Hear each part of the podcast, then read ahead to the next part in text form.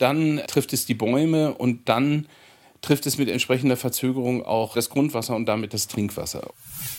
Da ist die ähm, Schifffahrt zum Erliegen, kommen teilweise Kraftwerke zum Erliegen, Kraftwerke mussten gedrosselt oder auch sogar abgeschaltet werden. Ich habe mal geschaut, die Gesamtkosten dafür in 2018 wurden von German Watch auf 32,2 Milliarden Euro geschätzt. Ja. Wir haben es auf jeden Fall mit Verteilungskonflikten zu tun. Ob daraus Kämpfe werden, liegt in unserer Hand. Wir leben dann in einer extremeren Welt. Und wir müssen beweisen, dass wir es anders können. Neustart die Zukunft beginnt mit uns. Der Podcast zur Welt von heute und morgen mit Tobias Hülswit. Unter der Klimakrise leidet auch der planetare Wasserkreislauf. Und das kann gefährlich werden für die Natur und für uns. Wenn es vom Himmel fällt, dann inzwischen zwar immer häufiger in solchen Mengen, dass es verheerende Wirkungen nach sich zieht, aber doch haben wir im Schnitt immer weniger davon, vom Wasser. Woran das liegt, wie wir uns darauf einstellen können und welche Strategien es braucht, um brutale Verteilungskämpfe um das Wasser in der Zukunft zu verhindern. Darüber spreche ich mit Professor Dietrich Borchert, Mitautor der Nationalen Wasserstrategie für Deutschland und Wissenschaftler am Helmholtz Zentrum für Umweltforschung in Leipzig. Ich grüße Sie, Herr Borchert. Ich grüße Sie. Und bevor wir über das Wasser reden, müssen wir, glaube ich, einmal über das Wetter reden. Herr Borchert, wir haben in den vergangenen vier Sommern eigentlich durchgehend Extremwetterlagen erlebt. Wir hatten drei Sommer lang, wochenlang Hitze und Dürre. Und jetzt hatten wir einen durchgehend feuchten Sommer mit Unwettern und Starkregen, mit den bekannten Folgen, Stichwort Ahrtal. Warum wechseln denn die Wetterlagen in unseren Breitengraden nicht mehr so? Ich meine mich zu erinnern, als ich jünger war, ähm, war das Wetter irgendwie durchmischt, aber man hatte nicht wochenlang eine Art von Wetter. Diese Beobachtung ist tatsächlich richtig und die spiegelt sich auch wieder in vielen Messungen, die zum Thema Wetter, das ist ja eher sozusagen das kurzfristige Ereignis und Klima, das ist die langfristige Wetterentwicklung wieder. Wir haben es mit Trends zu tun. Zu diesen langfristigen Klimatrends gehört nicht nur die modellierte, sondern auch der gemessene Anstieg der durchschnittlichen Jahrestemperaturen. Und was noch ausgeprägter ist, äh, sind eben die Zunahme dieser Extreme. Und das ist eigentlich von den physikalischen oder auch meteorologischen Erwartungen her das, womit wir zu rechnen haben. Und ein wesentlicher Treiber dieses veränderten Wetters, äh, der längeren Hitzeperioden, aber auch der kürzeren Starkregenereignisse sind sogenannte blockierende Wetterlagen. Das hat damit zu tun letztlich, dass sich die Arktis schneller erwärmt als die Tropen. Dadurch fällt dieses Gefälle weg. Wie kommt das eigentlich? Man denkt ja, an den, an den Polen ist es kälter. Wieso erwärmt es sich da schneller? Das ist der Klimaeffekt, den wir eben aus den Treibhausgasemissionen und den äh, veränderten Wärmeeinstrahlungs- und Rückstrahlungseffekten erwarten. Also diese globale Erwärmung, die wir ja global beobachten, ist eben an den Polen schneller als in den Tropen. Und das hat zur Folge, dass und wir kennen das, wenn wir lüften, wenn es draußen im Zimmer warm ist und draußen ist es kalt oder umgekehrt, spüren wir förmlich, wie sich in einem Zimmer die Luft austauscht. Und genauso ist es äh, im Grunde genommen zwischen äh, Nordpol und den Tropen. Und dadurch, dass dieses Gefälle geringer ist, ist der Austausch langsamer.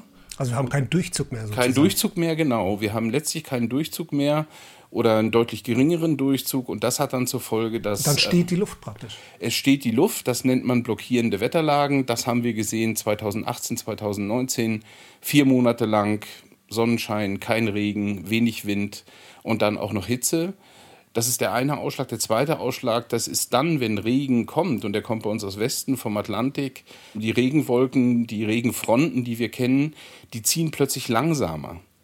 Und das bedeutet, wenn sie dann abregnen, ist der Wassergehalt, der dann in den Wolken drin ist, regnet regional stärker ab, wie wir es jetzt im Ahrtal gesehen haben und äh, entlädt sich auf kleinerer Fläche in kürzerer Zeit. Und, und wenn dann so ein Tiefdruckgebiet quasi so eine Regenwolke, die voll aufgeladen ist mit Wasser oder so eine Regenfront quasi ortsfest stehen bleibt und dann abregnet, dann haben wir es plötzlich mit Regenintensitäten zu tun, die ausgesprochen selten sind, auch schon immer mal aufgetreten sind, aber nicht in dieser Häufung und nicht in diesem Kontrast zu den Niedrigwasserzeiten und Dürren, die wir haben. Und das ist eigentlich für uns vom Wasserhaushalt her gedacht die gravierendste Änderung, auf die wir uns im Zusammenhang mit dem Klimawandel einstellen müssen. Jetzt könnte man ja sagen, drei Jahre Trockenheit und Dürre, dann mal ein Jahr kräftig Regen, müsste ja eigentlich irgendwie gut sein für Boden und Vegetation. Aber Das reicht von der Wasserbilanz bei weitem nicht. Warum? Also, ähm, wenn wir uns ein einzelnes Trockenjahr vorstellen, dann gibt es im Grunde genommen zwei Effekte, die wir zunächst mal betrachten müssen. Wasser regnet ja nieder auf die Oberfläche und kann dann im Grunde genommen zwei Wege nehmen. Also es fließt entweder dann oberflächlich ab oder es versickert in den Boden. Und wenn es versickert, kann es wiederum zwei Wege nehmen. Entweder wird es von Pflanzen aufgenommen wenn es in oberen Bodenschichten ist, sind das Gräser, je nach Vegetation, oder es sind auch Getreidefelder. Oder aber wir sind im Wald und das sind Bäume, die das Wasser dann aus den etwas tieferen Schichten von einigen Metern holen. Oder es versickert tiefer und bildet Grundwasser. Und das sind genau dann, wenn wir jetzt Regendefizit haben, die beiden wesentlichen Effekte, die wir sehen, nämlich äh, die Bodenfeuchte ist nicht da, die Pflanzen, die landwirtschaftlichen Nutzpflanzen, aber auch die Pflanzen im Garten verdorren. Trotz des Regens. Erstmal wegen der Trockenheit und dann trifft es die Bäume und dann trifft es mit entsprechender Verzögerung auch das Grundwasser und damit das Trinkwasser. Und jetzt muss man sich überlegen, ähm, wie groß ist dieses Defizit und was braucht es sozusagen, um dieses Defizit äh, wieder auszugleichen. Und da kann man ganz grob sagen, diese Wasserbilanzdefizite, so nennen wir das, die sich ähm, in, in den Trockenzeiten aufba aufbauen, ähm, und die Verdunstung, die im Sommer ja sehr, sehr hoch ist, die braucht im Grunde genommen ein Mehrfaches der Dauer, die eine Dürre hat, um sich wieder aufzufüllen, dieser Speicher. Mit anderen Worten, durch die Trockenheit und Hitze entleert sich dieser Speicher größer und schneller, ähm, als dass er dann aufgefüllt werden kann. Und jetzt kommen noch Details dazu. Zum Beispiel ist es so, dass es maßgeblich darauf ankommt, wann Wasser niedergeht und vor allen Dingen in welcher Intensität. Denn nehmen wir eine Sturzflut, wie wir über die wir gerade gesprochen haben, im Ahrtal, das Wasser, das dort in Massen niedergekommen ist, von dem Wasser ist kaum irgendwas im Grundwasser angekommen, weil es einfach auf schnellstem Wege durch den Fluss äh, das Hochwasser bildet und dann oberflächlich abfließt, die alles Mögliche, die Häuser mitreißt, die landwirtschaftlichen Flächen mitreißt. Das fließt im Grunde genommen im Wesentlichen ab und davon landet ganz wenig im Grundwasser. Das heißt, so ein Hochwasserereignis, obwohl das Aber wahnsinnig... wie kommt das eigentlich? Ist der Boden so versiegelt oder äh, das ist, sind wir das? das ist Nein, das ist schlichte Physik, weil äh, der Boden hat eine begrenzte Kapazität, Wasser überhaupt aufzunehmen. Das ist ja eigentlich, äh, es ist ein Korngemisch, der hat Porenräume, der hat Fließwege, aber die, was wir Leitfähigkeit nennen oder Versickerungskapazität nennen, äh, die, die ist halt langsam. Und deswegen ist das Beste, für, den, für die Pflanzen, für den Boden, für das Grundwasser, das, was wir Landregen nennen. Ähm, ein langsamer, kontinuierlicher, ein langsamer, Regen. kontinuierlicher Regen, der so langsam fällt, am besten genau in der Menge und in der Intensität, dass alles, was dann gerade auf den Boden fällt, versickert und vom Boden aufgenommen werden kann. Und ähm, jetzt mit den zunehmenden Regenintensitäten, Starkregen, wird dieser monatelange Landregen, den wir eigentlich bräuchten, immer seltener und immer unwahrscheinlicher. Und im Ergebnis kommen wir dann eben zu den Wasserdefiziten, sinkende Grundwasserstände, sinkende äh, Bodenfeuchte und dann eben, wie wir alle gesehen haben, die Schäden in der Vegetation, die niedrigen Abflüsse in den Gewässern, die niedrigen Füllstände in den Talsperren. Das sind dann die Endpunkte dieser Defizite. Und vielleicht ist noch ein Beispiel, dieses das vielleicht auch deutlich macht. Wir bauen ja eben Talsperren als künstliche Speicher, um Wasser in Zeiten des Überflusses, Winter, Schneefall, Herbst in den Gebirgslagen dieses Wasser zu speichern und nicht abfließen zu lassen, mhm.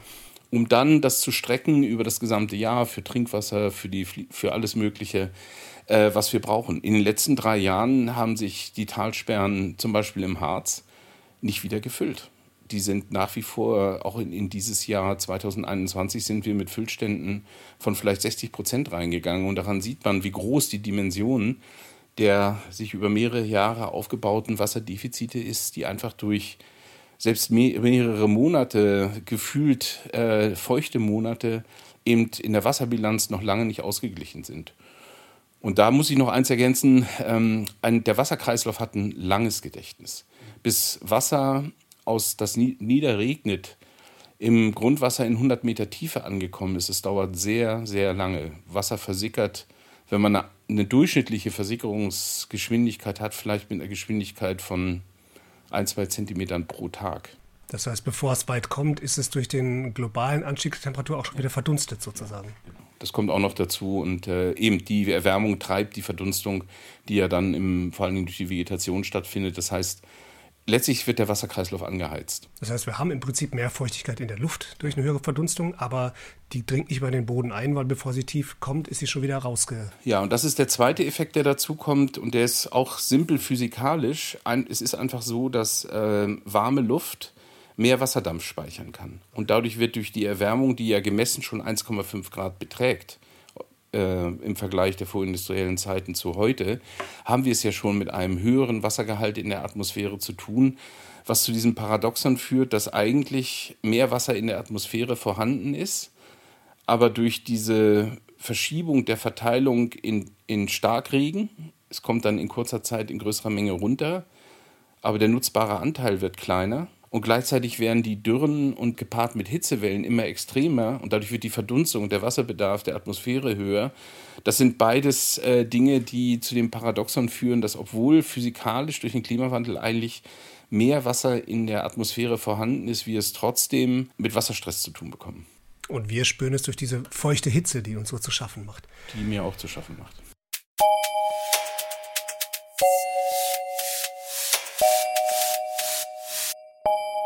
Sie haben eben schon über das Grundwasser gesprochen. Welche Effekte hat denn das alles auf das Grundwasser und auch speziell für unsere Region, für Sachsen? Ein damit zusammenhängender deutlicher Effekt, auch landesweit beobachteter Effekt, ist der Rückgang der Grundwasserstände. Das heißt, äh, wir haben ja, wenn wir jetzt mal uns einen Schnitt vertikal durch den Boden bis, sagen wir mal, in eine Tiefe von 100 Metern vorstellen, haben wir es ja dort zu tun, einerseits mit Oberflächengewässern, das sind die, die kennen wir alle, Talsperren, Bäche, Flüsse, Seen, Teiche, Tümpel. Und äh, wir haben eben dann die Bodenfeuchte. So, das ist äh, der Teil des Bodens, der vor allen Dingen mit der Vegetation, also krautigen Pflanzen, Sträuchern, Bäumen zusammenhängt. Das reicht von wenigen Zentimetern bis in der Oberboden, darüber spricht man bis in eine Tiefe von etwa zwei Metern. Und darunter befinden sich je nach geologischen Verhältnissen dann sogenannte Grundwasserstockwerke, die dadurch entstehen, dass es durchlässigere und undurchlässigere Schichten für Wasser nimmt. Und das kann, man kann sich das so vorstellen, dass es sozusagen das unterirdische Einstauen von Wasser ist. Und äh, wir beobachten, wenn man die Zahlen vom letzten Jahr für Sachsen nimmt, der flächendeckende Grundwasserrückgang jetzt auf, als Wasserstand gemessen beträgt ungefähr einen halben Meter flächendeckend in Sachsen. Also mit anderen Worten, der durchschnittliche Grundwasserspiegel in Sachsen ist um einen halben Meter gesunken in diesen tieferen Grundwasserstockwerken und äh, in den Zeiten, das hatte unter anderem ja der UFZ äh, Dürrmonitor sehr anschaulich gezeigt, wir haben es ja im Oberboden und in den Bodenhorizonten, aus denen die Pflanzen ihr Wasser beziehen und beziehen müssen, in ähm, vor allen Dingen in den Jahren 18, 19 in Sachsen flächendeckend deckend mit einer Dürre zu tun hat, die einfach als extrem einzuklassifizieren ist, weil sie nur ähm, eine sehr, sehr geringe Wahrscheinlichkeit gemessen an historischen Zeitreihen hat, aufzutreten, aber jetzt eben drei Jahre hintereinander so etwas geworden ist wie eine, äh, eine Normalität und es hat zu Trockenheiten geführt, sowohl vom Ausmaß her, aber auch von der Dauer her, ähm, die man so bisher praktisch in modernerer Zeit jedenfalls nicht kannte. Und welche Auswirkungen hat das auf die Ökosysteme, auf Grundwasserversorgung auch, oder auch ökonomischer Art, auf die Landwirtschaft? Wenn wir Dieses Absacken des ja. Grundwasserspiegels um einen halben Meter. Wenn man jetzt ökonomisch beginnt, ist natürlich auch sichtbar die Landwirtschaft besonders betroffen gewesen. Der, der mildeste Einfluss war noch, dass äh, die Ernteerträge gering waren, was verschiedene Feldfrüchte unterschiedlich getroffen hat. Man hat ja dann auch noch Möglichkeiten gegenzusteuern, durch Bewässerung zum Beispiel. Das hat man auch gemacht. Auf den Faktor müssen wir auch gleich noch kommen. Das Zweite ist, wir haben massive Auswirkungen gesehen in den Wäldern. Und zwar durch den Trockenstress, der entstanden ist in den Wäldern, äh, ist vor allen Dingen in den Mittelgebirgslagen die Fichte betroffen gewesen, die einerseits Wassermangel hatte, dann aber geschwächt durch den Wassermangel sich gegen Parasiten, Pilzparasiten, aber vor allen Dingen gegen Borkenkäfer nicht mehr wehren konnte. Und das hat ja dazu geführt, dass in Mittelgebirgslagen, Erzgebirge, vor allen Dingen im Harz, aber auch äh, Richtung Sauerland, ähm, auch im, im, im, in den hessischen Mittelgebirgen, die Fichte in, in manchen Regionen komplett abgestorben ist. Äh, wir, wir, die Zahlen des Waldschadensinventars sprechen von annähernd 200.000 Hektar, das sind, äh, sind 200.000 Fußballfelder, einfach von der Größenordnung her an abgestorbenen Nadelwäldern. Die Fichte wird vermutlich als Baumart verschwinden und das ist so der sichtbare Indikator, der auch in Richtung Ökologie natürlich geht. Ähm, die Vegetation verändert sich massiv in kurzer Zeit. Betroffen sind natürlich auch die Oberflächengewässer gewesen. Die Elbe hat historische Niedrigswasserstände gehabt. Da ist die ähm, Schifffahrt zum Erliegen, kommt teilweise Kraftwerke zum Erliegen, Kraftwerke mussten gedrosselt oder auch sogar abgeschaltet werden. Ich habe mal geschaut, die Gesamtkosten dafür in 2018 wurden von German Watch auf 32,2 Milliarden Euro geschätzt. Äh, ich glaube, die Zahl ist noch nicht mal eine vollständige Schätzung, aber immerhin ein, ein seriöser Anhaltspunkt. Und das entspricht ziemlich genau der Schadenssumme, die jetzt eingestellt worden ist im Bundeshaushalt, um die äh, Hochwasserschäden in, an der A zu beseitigen. Und wenn man sich dann mal überlegt, das sind 60 Milliarden in, in zwei Jahren, die sich auf diesen Extrem addieren, ich glaube, die zeigen dann sehr deutlich, ähm, in welche Richtung die, ähm, die und in welcher Größenordnung sich die, auch die ökonomische Relevanz bewegt. Und das geht natürlich auch noch weiter in, in, äh, in anderen Regionen. Das betrifft jetzt Sachsen weniger, aber beispielsweise Baden-Württemberg. Auch die Industrieproduktion ist betroffen. Sie ist auch betroffen. Der am Rhein durch die nicht mehr mögliche oder erst eingeschränkte, dann nicht mehr äh, äh, mögliche Schifffahrt ist ja sogar die Rohstoffversorgung an Grenzen gekommen, bis hin zu der Notwendigkeit, die nationale Ölreserve im, in Baden-Württemberg zu, zu öffnen, weil einfach die Rohölversorgung aus Rotterdam den Rhein hinauf nicht mehr funktioniert. Das, hat, das gilt aber auch für Grundstoffe der chemischen Industrie. Also die ökonomischen Dimensionen sind enorm. Ähm, was das man ist sagen, alles sehr gut dokumentiert, auf Wikipedia sogar, aber trotzdem, also für mich war das und meinem Bekanntenkreis nie ein Thema. Irgendwie ist das gar nicht durchgesickert. Wie ist es denn mit Grundwasser? Ähm, wird die Grundwasserversorgung auch darunter leiden? Unter diesem Absacken des Grundwasserspiegels? Sie leidet jetzt schon. Und es ist so, also eine der wichtigsten Konsequenzen für uns in Deutschland im Moment ist äh, die Frage der Trinkwassersicherheit, weil 60 Prozent des Rohwassers, das bei uns in Deutschland zur Trinkwasseraufbereitung gewonnen wird, kommt aus Grundwasser. 16 Prozent ungefähr aus Talsperren, das sind so die wichtigsten Quellen, die wir haben, um unser Trinkwasser zu gewinnen. Die Förderung und Gewinnung von Trinkwasser ist eigentlich so angelegt, dass die Menge, die für Trinkwasser entnommen wird, dem Grundwasser, aus dem es entnommen wird, nicht schadet. Mit anderen Worten, die Menge entspricht in einem langfristigen Mittel der Menge, die sich auch neu bildet aufgrund der Erneuerung des Wasserkreislaufs. Das ist in Deutschland ein, ein langes Prinzip, das ist ein Nachhaltigkeitsprinzip, ähnlich wie in der Forstwirtschaft, wo man sagt, wir dürfen dem Wald nur so viel äh, Holz entnehmen, wie gleichzeitig nachwächst. Wobei ich bei Ihnen gelesen habe, dass wir pro Kopf, pro Tag, wenn man alles mit einrechnet, 5000 äh, Liter Wasser verbrauchen pro Kopf pro Tag? Oder habe ich mich da verlesen? Wir haben einen direkten Wasserverbrauch von 100, etwas um 120 Liter pro. Ein, eine Badewanne voll. Eine Badewanne voll. Das ist das, was wir brauchen, wenn wir duschen, wenn wir Toiletten spülen, wenn wir waschen, wenn wir Brötchen kaufen. Also die, die, das Gewerbe, das uns mit Nahrungsmitteln versorgt, wie Bäckereien, Wäschereien, die Fleischereien und so weiter, das Kleingewerbe einrechnet, haben wir ungefähr äh, diesen, ähm, äh, diesen Betrag wenn wir alle Konsumgüter zusammenzählen, dann kommen wir auf diese Zahl. Aber das diese ist 5000, aber auch schon 120 Liter mal 83 Millionen ist eine gigantische Zahl. Und trotzdem ist das nachhaltig gewesen. Bisher. Ja, aber sie ist ja unproblematisch, weil wir, wenn wir alle Wassernutzungen für Deutschland im Mittel zusammenzählen, dann nutzen wir in der Größenordnung zwischen 13, 14, 15 Prozent des sich erneuernden Wassers. Und man spricht von Wasserstress, wenn diese Zahl, die ich gerade zitiert habe, 20 Prozent beträgt. Darüber wird es also schwierig. An diese Zahl sind wir in den Trockenjahren jetzt gekommen, 18, 19. Aber Wassernutzung ist ja an sich kein Problem, solange sie sich an den natürlichen Dargeboten und, und Kapazitäten orientiert. Und wir müssen ja Wasser nutzen. Wir brauchen mindestens drei Liter, die wir jeden Tag nur mal trinken müssen. Und das muss sauber sein und wir brauchen diese Menge weil wir schlicht verdursten. Und das geht jeder Pflanze, jedem Tier und, und der ganzen belebten Umwelt natürlich genauso. Deswegen ist ja die Nutzung von Wasser ein, ein völlig natürlicher und, und notwendiger Prozess und an sich nichts Schlimmes. Man muss es nur an den natürlichen Grenzen orientieren.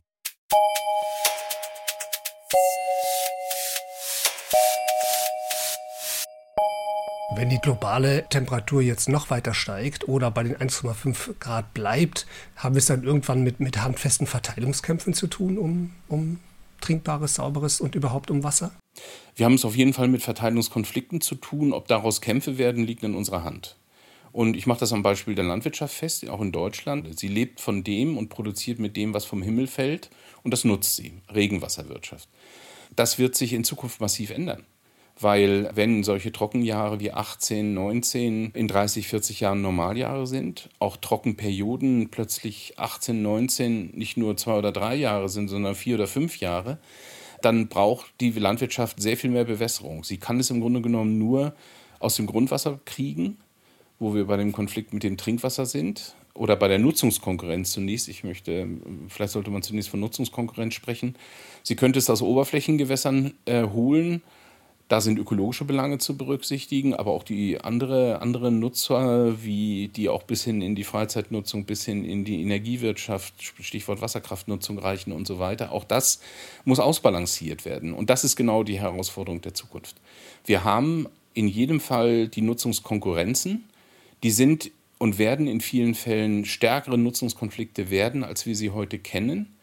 Ob daraus dann Kämpfe werden, hängt davon ab, ob wir in der Lage sind, das klug zu managen. Also da müssen ja Regelungen gefunden werden. Ne? Wer darf wann äh, berieseln, wie viel darf er wo entnehmen? Wie müssen wir uns denn noch auf die Zukunft einstellen? Baulicher Natur, städtebaulicher Natur. Ähm, müssen wir in aride Gegenden schauen, um zu lernen, wie man mit sehr trockenen Witterungsbedingungen umgeht? Müssen wir in andere Regionen schauen, um zu sehen, wie man mit Starkregen und so weiter besser umgeht? Auf all diese Aspekte müssen wir gucken. Der Ausgangspunkt aus meiner Sicht, der wichtig ist, ist, wir müssen in allen Lebensbereichen als Privatpersonen, aber auch als wirtschaftende Menschen, am Ende auch als Unternehmen, als Politik schlichtweg akzeptieren, dass der Klimawandel da ist. Er ist schon da und er kommt möglicherweise in seinen Auswirkungen schneller, als wir wissenschaftlich prognostizieren. Das muss weiter justiert werden. Aber die wissenschaftlichen Prognosen, die jetzt die Dynamik und das Ausmaß des Klimawandels betreffen, sind erstaunlich genau. Und das Klima verhält sich, man könnte sagen, leider so, wie es die Prognosen sagen. Und da gibt es nichts zu bagatellisieren, da gibt es nichts wegzudefinieren, sondern wir sind gut beraten, das ernst zu nehmen. Und natürlich ist Erfahrungswissen wichtig. Was, wie war das Klima der Vergangenheit? Wie lebt man in ariden Regionen? Wie ist es denn ein plastisches Bild, das äh, äh, Kollege Reinsdorf immer wieder äh, verwendet ist. In 2050 hat Berlin ein Klima wie heute Toulouse. Also mediterranes Klima. Und das ist absolut zutreffend. Was die Trockenheit und Hitze angeht, kriegen wir mediterranes Klima. Aber was die Starkregenereignisse in Richtung Hochwasser angeht, kriegen wir was anderes. Das heißt mit anderen Worten, ja, da sind wir gut beraten, in Gegenden zu gucken, die mit mehr Starkregen und so weiter zu tun haben. Aber in der Summe ist das, was uns als neuem Klima bevorsteht, in Facetten etwas, was es natürlich an anderen Orten der Welt schon gibt, aber nicht in dieser Kombination. Und deswegen ähm, müssen wir in, in verschiedenen Lebensbereichen uns umfassend Gedanken machen, wie wir uns anpassen an diese Bedingungen. Einerseits, um weiterhin ja, leben zu können. Aber gleichzeitig ist in meinen Augen auch eine wirklich große Innovationsherausforderung. Und es sind viele Innovationen gefragt, um uns da gut, gut dran anzupassen. Die betreffen unsere Frage, wie gehen wir mit Nutzungskonflikten um? Wie organisieren wir das? Welche rechtlichen Instrumente? Wie machen wir das ökonomisch? Wie äh, machen wir das politisch? Aber es ist auch technologisch. Es ist auch Allein die Frage, wie bewässert man? Ne? Also wie bewässert man? Was ist die effizienteste Bewässerungstechnik? Wie beobachten wir den Zustand der Umwelt, um besser vorbereitet zu sein auf ein Hochwasser, das einfach schlichtweg das, was in, im Ahrtal passiert ist? Wie bereitet man Böden so auf, dass sie eher Wasser aufsaugen, statt sofort Ja, aber auch noch, noch kürzer gedacht. Wie warnt man? Also wenn so eine Regenfront kommt und man weiß, sie hat diese Regenmenge und so weiter, dann ist es ja das allererste, dass wir auch, auch Kurzzeit Informationen darüber brauchen. Also hier steht jetzt wirklich eine Hochwasserwelle bevor. Und ich sage mal, wenn mit einer Vorwarnzeit, die ähm, auch verstanden wird vor Ort im Ahrtal, wenn jemand sagt, da fallen 200 Millimeter Niederschlag, das sagt nur ganz wenigen Menschen irgendetwas. Aber wenn ein, ein Bürger oder ein Bürgermeister weiß, das bedeutet eine Flutwelle von sieben Metern und ich wohne an der A, und ich weiß, mein Dach ist acht Meter hoch, dann weiß ich, wie hoch das Wasser steht und dann kann man auch handeln. Und das hat ja im Ahrtal eben nicht funktioniert. Aber die Information war da. Und deswegen, wir investieren massiv im Moment in diese kleinräumige, regionale, präzise Vorhersage, um diese zwei Tage, ein, zwei, drei Tage Vorwarnzeit zu gewinnen, um zu wissen, okay, da kommt was. Natürlich wird es dann Zerstörungen geben, aber Verluste an Menschenleben sind absolut überflüssig. Da muss kein Auto wegschwimmen und auch andere Schäden äh, nicht, nicht auftreten. Und es hat dann die langfristige Bedeutung, wo kann man wirklich in Zukunft noch bauen? An wo kann bestimmten man, Orten kann man ja, wahrscheinlich Und deswegen müssen wir auch die Langfristprognose im Augen haben mit dem Ziel, und da sind wir bei dem, wie müssen wir uns anpassen, Hochwasserschutz wird mehr Raum brauchen. wird mehr Raum brauchen, unsere Fließgewässer brauchen mehr Raum, wir brauchen viel mehr dezentralen äh, Hochwasserschutz, wir brauchen äh, neue Städte. Heute haben wir Ableitungsstädte. Alles ist versiegelt, alles geht möglichst schnell in die Kanalisation auf dem schnellsten, direktesten In die Wege Flüsse und wieder ins Meer. raus, genau. Und das müssen wir direkt umkehren. Da gibt es eben das Konzept der Schwammstadt. Da gibt es auch schon Beispiele weltweit, die mit dem Konzept aus unterschiedlichen Gründen schon weiter sind. Ein Beispiel ist Melbourne in Australien, trockene Stadt, auch mit solchen extremen Starkregenereignissen. Also wenn es da mal regnet, dann immer heftig. Die kennen gar keinen Landregen. Dort hat man sowas schon auch sehr weit umgesetzt. Da gibt es schon viele Erfahrungen. Regenwassernutzung, Mehrfachnutzung von Wasser ist ein weiteres Thema in der Stadt. Regenwassernutzung, Singapur zum Beispiel, die Stadt Singapur ist Weltmeister in der Regenwassernutzung. Die nutzen fast jeden Tropfen Regen, der runtergekommen ist, für irgend dort runterkommt. Wie viele Delegationen sind da aus Deutschland schon hingefahren? Da sind schon viele, also diesen Austausch gibt es auch und diese Netzwerke gibt es auch. Politische Delegationen. Das kann ich nur mutmaßen, was ich in diesem Moment tue. Ich glaube nicht sehr viele. Kühlung wäre auch noch so ein Stichwort. Wenn wir jetzt alle hier Air Conditions einbauen in Deutschland, dann steigt der Energieverbrauch rasant. Dann äh, haben wir da nochmal ein Problem. Ähm, aber das ist vielleicht jetzt nicht äh, Ihr Thema oder Doch, das Thema. ist ein Thema insofern, als dass die Frage ist, äh, klar, werden die Leute das machen? Also es gibt eine Reihe von Konsequenzen. Erstens, wie kann man auf anderem Wege Städte kühlen? Dass wir sie kühlen müssen, ist völlig klar. Kühlung in der Stadt im Sommer ist Vegetation. Durch Schatten und durch die Verdunstung des Wassers, weil das ist nichts anderes als Verdunstungskälte. Und Stadtvegetation sch- planerisch klug eingesetzt in entsprechenden, und das bedeutet Stadtplanung. Äh, Und zwar unter dem, nicht unter der Maßgabe, das muss schön aussehen, das muss noch irgendwelche anderen Dinge, sondern unter der Maßgabe und auch ein Stück weit unter dem Primat Kühlung, Gründächer, Entsiegelung von Flächen, Wasser unterirdisch speichern, gerade Regenwasser und dann strecken in die Zeit, wo wir es für die Bewässerung brauchen, für die Kühlung, Stadtgewässer. Alles das, was wir versiegelt haben, wie viele Tausende von Kilometern Bäche, kleine Flüsse, kleine Stadtgewässer sind in die Kanalisation gelegt worden, Was auch zum Artensterben beiträgt. was auch massiv einen massiven Biodiversitätsschaden und Aspekt hat. Und da kann man nur sagen, naja, was uns irgendwie 100 Jahre und mehr, 200 Jahre gekostet hat, ist nicht von heute auf morgen zurückzubauen. Also es zu entwickeln, bauen wir jetzt nicht innerhalb von vermutlich einer Generation zurück, aber wir müssen damit anfangen. Und wir brauchen auch die Strategie dafür. Und Infrastrukturen sind ja einfach landlebig. Wenn man jetzt mal die Kanalisation in Deutschland nimmt, wir haben in Deutschland ein Kanalisationsnetz, das ist über 500.000 Kilometer lang. Also es ist ein riesiges Netzwerk, das da unter der Erde liegt. Das durchschnittliche Alter sind im Moment in der Größenordnung von 40 Jahren. Aber die müssen ja ständig erneuert werden. Das Material altert, es bricht, es muss ständig erneuert werden. Und diese ständige Erneuerung dieser an sich schon nicht sehr alten, aber doch äh, ins Alter gekommenen Infrastrukturen strategisch zu nutzen, ist auch eine dieser ganz wichtigen Aufgaben, die uns bevorstehen. Insofern viele Chancen. Wir werden ein Schwammland, nicht nur eine Schwammstadt. Ja, und das gilt übrigens auch für die Landschaft. In der Landschaft haben wir dasselbe gemacht wie in den Städten. Für die Landwirtschaft, wir haben unsere Bäche drainiert, wir haben die Feuchtgebiete trockengelegt, wir haben viele Kleingewässer aus der Landschaft verschwinden lassen. Wir haben eigentlich sogar so etwas, was ich nennen würde, einen schleichenden Verlust des Wassers in der Landschaft über die letzten 150 Jahre betrieben, über die Tieferlegung der Flüsse, Ausbau zur Schifffahrt, Trockenlegung von Auen. Natürlich in vielen Fällen auch sichtbar, aber in der Fläche schleichend. Und wir bezeichnen das mit dem Begriff Landschaftswasserhaushalt. Und diesen, den wir wirklich ein ganzes Stück weit in Unordnung gebracht haben, wieder in den Blick zu nehmen, vor dem Hintergrund eben sehr viel mehr Wasser zu speichern, um mit Trockenheit, Trockenperioden besser umgehen zu können, um die Feuchtigkeit, die ja im Mittel da ist, so zu strecken, dass sie in Dürrezeiten nicht zum Problem wird und gleichzeitig wir auch mit Hochwasser besser fertig werden, weil wir schon Schwammeffekte in der Landschaft haben, bevor sie denn in einem Fluss oder an anderer Stelle zum Hochwasser werden. Zu nutzen ist ein Gebot der Zukunft auf jeden Fall. Und, ähm, in Leipzig könnte das ja ganz konkret heißen, die Auwälder rund um das Elster-Flutbecken ab und zu wieder überschwemmen zu lassen.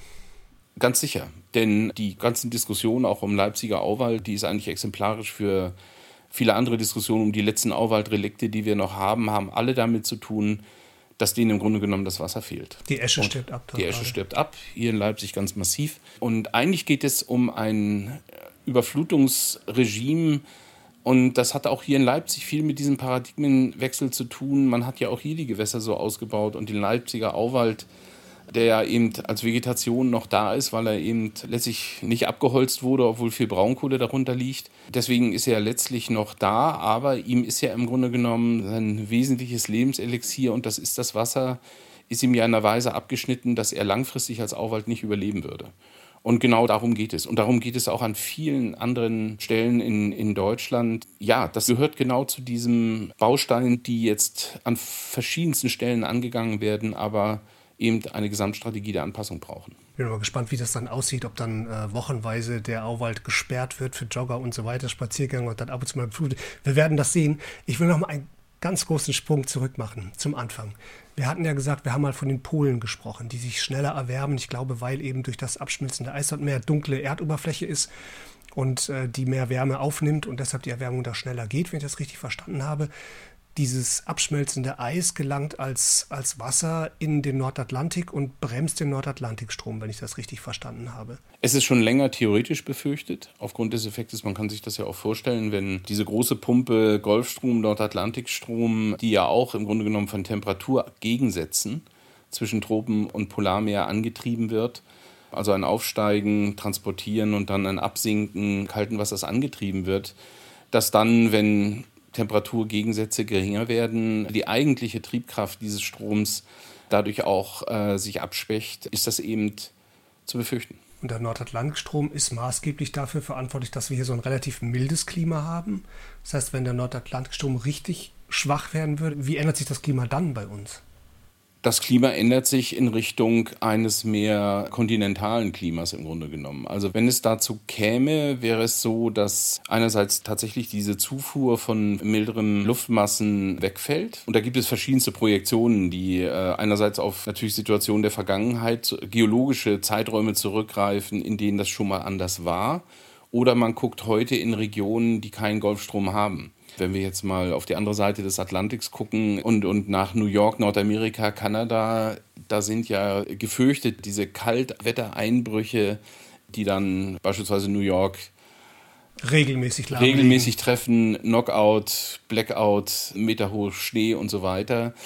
Das sind Phänomene und wenn man weiter hinguckt in kontinentales Klima und die kontinentalste Stadt der Welt ist in der Mongolei, Hauptstadt Ulaanbaatar, Ulaanbaatar. genau. Aber ich habe gelesen, in Thüringen ist es mittlerweile manchmal genauso trocken wie es dort. Es ist erstens genauso trocken, das ist der Punkt Nummer eins. Also Athern in Thüringen hat ähnlich niedrige Niederschläge erfahren müssen wie die trockenste Hauptstadt Ulaanbaatar der Welt. Und das zweite ist, ähm, wenn man sich ein kontinentales Klima anguckt, dann ist ein wichtiges Charakteristikum extreme Tagesamplituden der Temperaturen. Also das bedeutet in Ulaanbaatar zum Beispiel, im Sommer hat man eine Temperaturschwankung zwischen 10 Grad in der Nacht, weil nichts puffert, aber man hat 40 oder 45 Grad am Tag.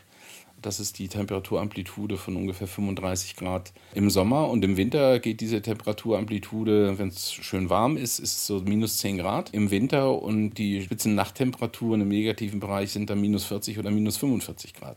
Und das sind auch 35 Grad. Und diese 35 Grad, die ziehen sich wie ein konstantes Band über den gesamten Jahresgang der Temperaturen. Und das wird nicht eins zu eins unter solchen Bedingungen würde es hier nicht kommen. Aber es zeigt einfach, äh, und ich fasse das gerne mit der Begrifflichkeit zusammen zu sagen, wir leben dann in einer extremeren Welt. Und zwar zwangsläufig, weil uns genau dieser Puffer Nordatlantikstrom fehlt. Ich möchte genau auf diese Note enden. Wir werden in einer extremeren Welt leben. Wir leben es schon und wir müssen beweisen, dass wir es anders können. Ganz herzlichen Dank, Professor Borchert. Ich danke Ihnen. Sie hörten Neustart. Die Zukunft beginnt mit uns. Der Podcast zur Welt von heute und morgen. Dieser Podcast wird gefördert von der Kampagne So geht Sächsisch des Freistaates Sachsen. Mein Name ist Tobias Hülswit. Ich bedanke mich fürs Zuhören, sage Tschüss und wir hören uns in der Zukunft.